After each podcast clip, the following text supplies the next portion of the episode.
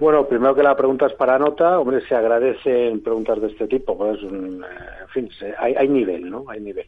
Em, lo cual es que igual se va a quedar decepcionado con mi respuesta. Vaya. Em, no, bueno, porque al final yo eh, intento hacer análisis técnico de una manera muy sencilla, porque, pues porque al final em, se trata de, o al menos yo lo que hago, aparte de poner sentido común, saber lo que está pasando a nivel global, eh, lo que te he comentado, ¿no? Yo puedo tener eh, eh, bueno, ver los datos que van que van saliendo, es verdad que los interpreto también a mi manera, todas estas cosas, ¿no? Pero al final tienes que tomar decisiones y no necesariamente tienen que ser decisiones de, corto plazo. Muchas veces se piensa que el análisis técnico, oye, pues como que es de aquí para un rato, no. Esto se, se, puede hacer análisis técnico de medio y largo plazo. Bien lo sabes tú cuando estábamos en estrategia de inversión que analizábamos eh, tanto Miguel Pareja como yo, pues con gráficos semanales y mensuales y, en fin, saliéndonos un poco de esa dinámica cortoplacista, ¿no? Que siempre han, han, puesto a los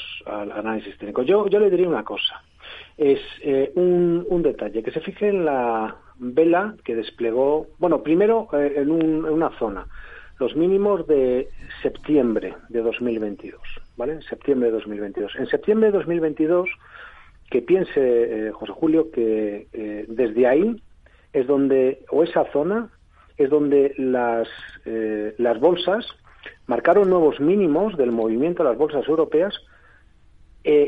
tuvimos una gran divergencia en el sectorial de bancos y nos fuimos para arriba, porque gracias a esa divergencia, al menos es como yo lo veo, desde el punto de vista técnico para explicarlo. punto número uno. si, si, vamos a ver muchos activos, podemos ver que el oro giró también en esa zona, la, plata, el, euro dólar hizo ese, suelo. Yo creo que para sacar luego, digo ese suelo, digo que, marcó mínimos y luego sacaron una gran vela mensual. ¿no? muchas veces nos quedamos, eh, obviamos estas velas mensuales. Son velas, lo que le guste, pautas envolventes alcistas. Dice, hombre, frente a eso no hay mucho que decir, es lo que es.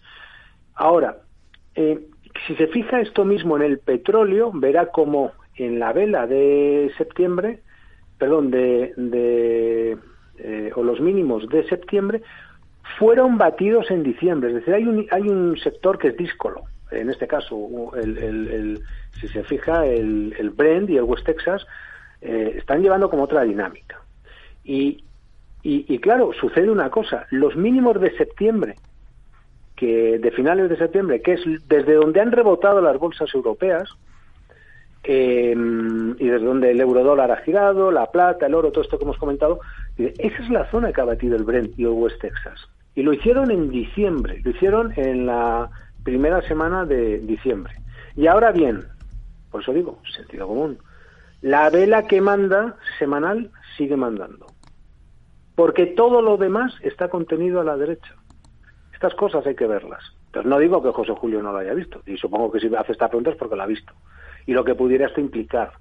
La cuestión es eso, es decir, esa vela, tanto en el West Texas como en el Bren, pues es la que es la que manda.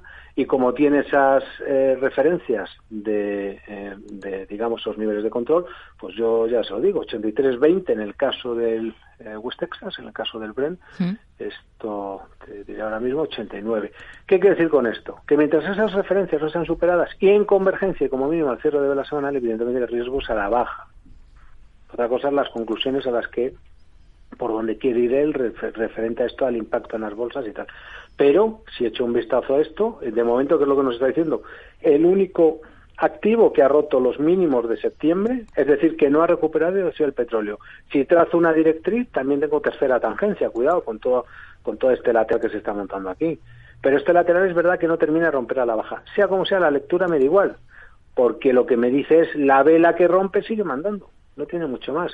Y mientras tanto estamos arriba abajo, arriba abajo, y ya veremos por dónde salve. Imagino que todo en su conjunto al final tendrá también su respuesta con las, con las bolsas, ¿no? Pero vamos, que es muy buena, muy buena pregunta.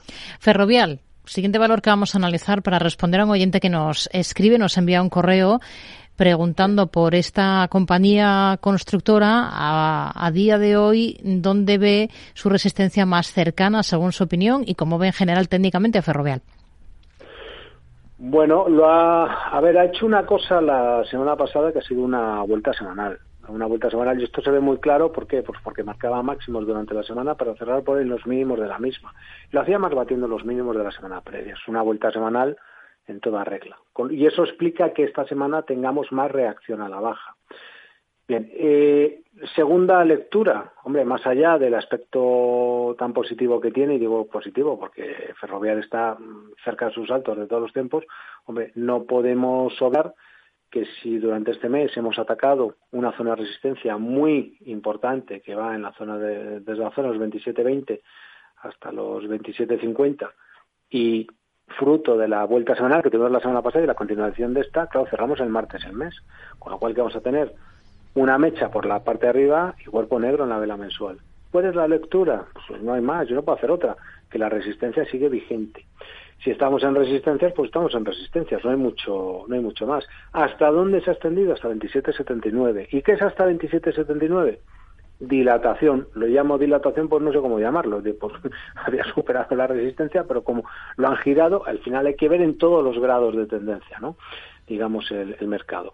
Así que eh, lo que le puedo decir es, estamos en zonas de resistencia, se explica perfectamente la caída, se explica dentro de un orden por la vuelta semanal que tuvimos la semana pasada, y si el alza va a intentar, o si el, si el valor quiere mm, girar de nuevo al alza y sostenerse, porque no cabe duda que el movimiento la pata que nos, nos interesa la de octubre sigue siendo alcista, pues tiene que ser más o menos por aquí. ¿Por qué? Porque si observa el gráfico también semanal, verá que hay un gran gap que se abrió en eh, bueno la semana que pues, eh, empieza en la zona 25-20, pues fíjate, hasta hasta 26 26-10, ¿no? Hay un gran gap que se abrió, y te lo digo ya, el pasado día eh, 9 de enero hasta ahí hemos, hemos vuelto. Bueno, pues el mercado ha caído en un tramo único hasta ahí. Lo razonable es que aquí se aguante e intente girar al, alza. Lo que no debería cerrar es ese, ese gap. ¿Por qué? Porque al final lo que tengo es mecha por arriba en el gráfico mensual y vela mm. negra.